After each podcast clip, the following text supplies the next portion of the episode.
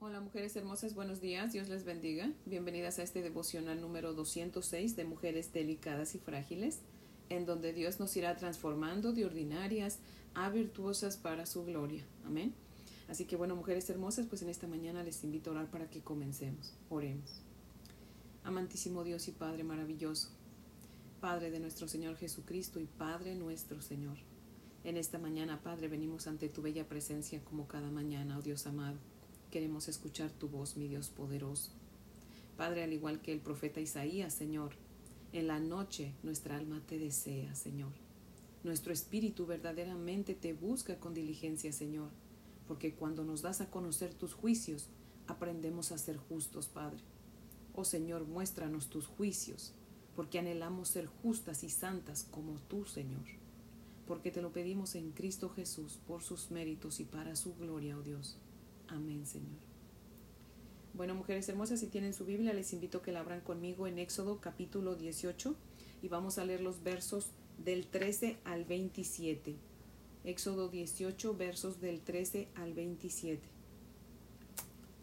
Dice la palabra del Señor así.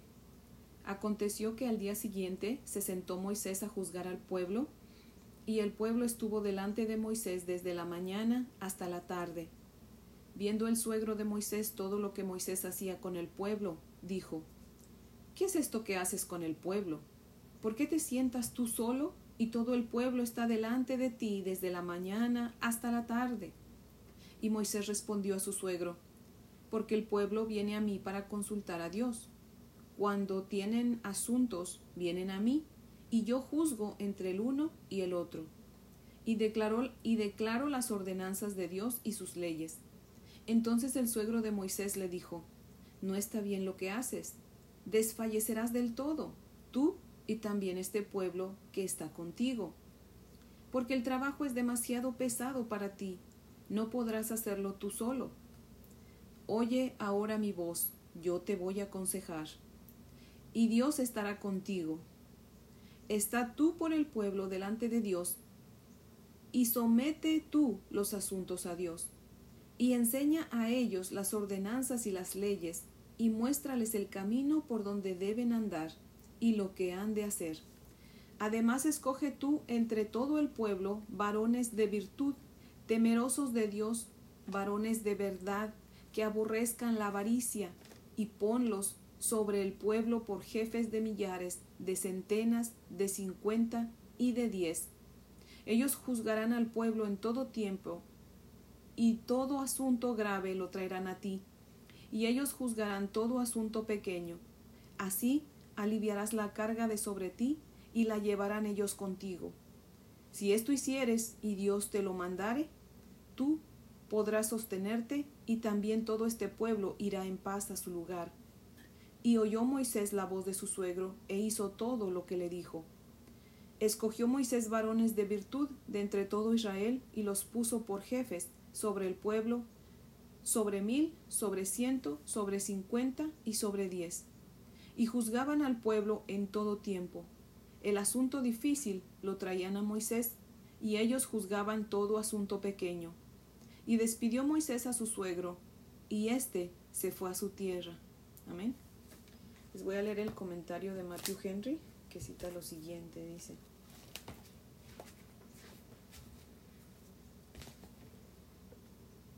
Se presenta el gran celo y esfuerzo de Moisés como magistrado, habiendo sido llamado para redimir a Israel de la casa de servidumbre. Él es un tipo más de Cristo, en que fue empleado para ser legislado y juez entre ellos. Si los del pueblo eran tan peleadores entre sí como lo eran con Dios, indudablemente Moisés tenía que ver muchas causas que llevaban ante él. A esta tarea fue llamado Moisés. Parece que lo hacía con gran cuidado y bondad. El israelita más humilde era bien acogido al presentar su causa ante él. Moisés se dedicaba a su labor desde la mañana hasta la noche. Yetro pensó que para que él lo atendiera solo era demasiado. Además haría que la administración de justicia fuese cansadora para el pueblo. Puede haber exceso aún al hacer el bien. La sabiduría es provechosa para dirigir, para que no nos contentemos con menos que nuestro deber, ni nos ocupemos más allá de nuestras fuerzas. Yetro aconsejó a Moisés y le propuso un mejor plan. Los grandes hombres no solo deben estudiar para ser útiles, también deben arreglárselas para que los demás sean útiles. Hay que poner cuidado en la elección de las personas que se admiten en esa tarea. Tienen que ser hombres de buen sentido, que entiendan el asunto y que no se amedrenten por los enojos ni por las quejas y que aborrezcan la idea del soborno. Hombres piadosos y de fe, que teman a Dios, que no se atrevan a hacer algo malo, aunque pudieran hacerlo en secreto y sin problemas. El temor de Dios fortalecerá en la mejor forma al hombre en contra de las tentaciones a cometer injusticia. Moisés no despreció el consejo. No son sabios aquellos que creen demasiado, que se creen demasiado sabios para ser aconsejados. Fin de la cita.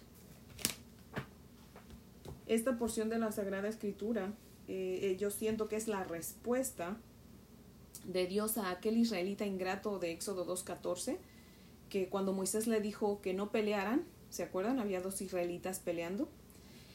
Y uno de ellos le dijo, bueno, ¿y a ti quién te ha puesto por juez entre nosotros? O sea que menospreció a Moisés sin saber que efectivamente Dios lo había escogido como juez y libertador. Muchas veces la gente nos va a menospreciar y nos van a tener en poco, pero si es deseo de nuestro Dios exaltarnos, pues van a tener que comerse su menosprecio, ¿verdad? Los que nos hayan menospreciado. Porque como aquí, en esta historia, Dios exaltó a Moisés y lo puso como juez, como libertador, imagínense. Ahora sí, hay un dicho que dice que con los hijos de Dios nadie se mete sin sufrir las consecuencias. Amén. Y eso es verdad. Dios dice que tengan cuidado aquellos que se meten con sus pequeños, ¿verdad? En esta escritura también volvemos a ver el amor de un buen suegro por su yerno. A Yetro le preocupó que su yerno trabajara mucho. Ha de haber dicho dentro de sí, yo pienso, ¿verdad? Bueno, ya traje a mi hija y a mis nietos para que estén juntos en familia, pero si mi yerno trabaja todo el día, ¿a qué hora van a estar juntos, verdad? Si Yetro hubiera sido un mal suegro, hubiera dicho, si está bien que mi yerno trabaje todo el día, lo más que pueda, para que a mi hija y a mis nietos no les falte nada, ¿verdad? Porque a fin de cuentas él es el hombre y pues tiene que trabajar mucho. Pero no, Yetro amaba a su yerno y quería lo mejor para él y para su hija y para sus nietos. Nuestros hijos e hijas van a gozar de un buen matrimonio en la medida que nosotras como suegras amemos también a nuestras nueras y a nuestros yernos y hagamos lo posible para que siempre estén juntos, ¿verdad? No separados. Hay suegras que les gusta crear problemas en los matrimonios de sus hijos para que estén separados. No, nosotros como suegras nuestro deber es buscar siempre que estén juntos como familia, ¿verdad? Tal vez su nuera o su yerno son odiosos, ¿verdad? Tal vez usted diga, bueno, es que usted no conoce a mi nuera, no conoce a mi yerno, ¿verdad? Ellos son odiosos, no se dan a querer. Bueno, le puedo decir que solamente recordemos que Cristo nos ama tanto que dio su vida en la cruz por los odiosos de nosotros, que nunca le dimos razón o motivo para que nos amara, al contrario, nuestros muchos pecados le gritaron, crucifícalo, crucifícalo. Y aún así Cristo, con ojos de amor, decía, Padre, perdónalos porque no saben lo que hacen. Y nos amó y nos ama y nos seguirá amando. Amén. Así que cada que su nuera o su yerno o alguien se den a odiar con usted, ore usted por esa persona, ore por sus nueras, por sus yernos, por aquellos que usted siente que, que la odian, ore por ellos. Amén. Pídale a Dios que le dé amor por ellos y créame, Dios se lo va a dar. Amén. Sobre todo, Recordemos siempre que nosotros no somos un dulce ni una monedita de oro, ¿verdad? Nosotros también tenemos lo nuestro y tal vez muchas veces nos damos a odiar con, con otros, ¿verdad? Y sin en cambio no nos lo han hecho saber, así que debemos amar a los demás para que nosotros también seamos amados, ¿verdad? Ya Dios nos ama y porque Dios nos ama nosotros tenemos que amar a otros, pero para que otros nos amen, pues nosotros tenemos que mostrar amor también, ¿verdad? En el verso 17 en adelante vemos el consejo de Yetro a Moisés y el verso 24 dice que Moisés escuchó el consejo y lo puso en práctica. Bueno, nueras, ahora nos toca a nosotras. Cuando el suegro o la suegra nos den un consejo, debemos escuchar con respeto. Y si ese consejo es bueno y ayudará a nuestra familia y sobre todo va de acuerdo a la palabra de Dios, ¿qué cree que debemos hacer? Obedecerlo, ¿verdad? Recordemos el dicho que dice, no era sois, suegra seréis y entonces me las pagaréis. Así que, híjole, tengamos cuidado, mujeres hermosas, las que somos nueras y que todavía no somos suegras, ¿verdad? Como nosotros tratemos a nuestros suegros y a todos en general, ¿verdad? Pues seremos tratados, ¿verdad? En el verso 21 ah, vemos las cualidades que deben tener los líderes, no solamente en la, en la iglesia, sino en general, ¿verdad? Y son los siguientes, temerosos de Dios, que no practiquen la mentira y que odien la avaricia, o sea, la mala ambición, la envidia, la codicia. Y bueno, digo la mala ambición porque hay ambición buena, ¿verdad? No es malo ambicionar tener una carrera, eh, ser un médico, desear cosas buenas, ¿verdad? Bonitas, pero ya cuando nosotros tenemos una mala ambición porque somos envidiosos, codiciosos, esa es la mala ambición, ¿verdad? Así que tenemos que tener cuidado de eso, ¿verdad? Y dice el verso 25 que efectivamente Moisés obedeció al consejo de su suegro Yetro y puso jefes, o sea, jueces, sobre grupos de mil, de cien, de cincuenta y de diez. Y lo hizo así pues conforme a las capacidades de cada uno, ¿verdad? Así que mujeres hermosas, el que servía a mil, pues no era mayor que el que servía a diez, todos eran iguales. Pero el de 10, pues era más afortunado, si se da cuenta, porque no tenía que lidiar con tanta gente, imagínense, con mil, o sea, solamente tenía 10, tenía menos dolor de cabeza, ¿verdad? Acuérdese que el liderazgo es muy hermoso, pero cuando incluye gente, pues ahí se acaba la hermosura, ¿verdad? Y peor cuando son mil personas, nada más imagínese. Así que si usted está liderando a dos o tres, usted sigue siendo líder.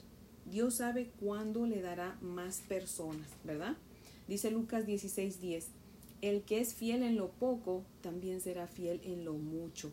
Y el que es infiel, o sea, injusto en lo poco, pues también lo será en lo mucho, ¿verdad? En otras palabras, Dios nos está diciendo, yo conozco tu corazón. Y si te doy un grupo mayor, pues descuidarás lo más importante. O tal vez diga, pues no te doy un grupo mayor porque no estás capacitada para lidiar con un grupo mayor. Así que compláceme viéndote servir con amor al grupo pequeño que te di y si más adelante veo tu fidelidad continuar, pues entonces te aumentaré la cantidad, ¿verdad?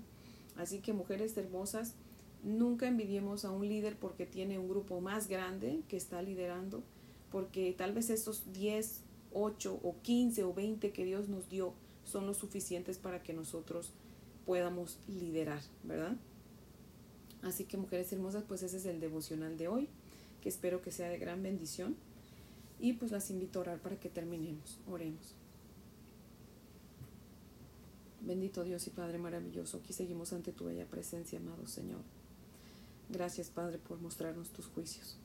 Gracias por mostrarnos tu palabra, tu voluntad, Señor.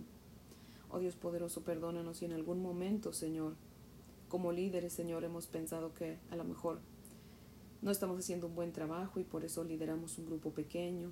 Yo no sé, Señor, pero no, Padre. Señor, tú nos das conforme a nuestras capacidades, Señor, y te amamos por, por el grupo que nos das para liderar, Señor.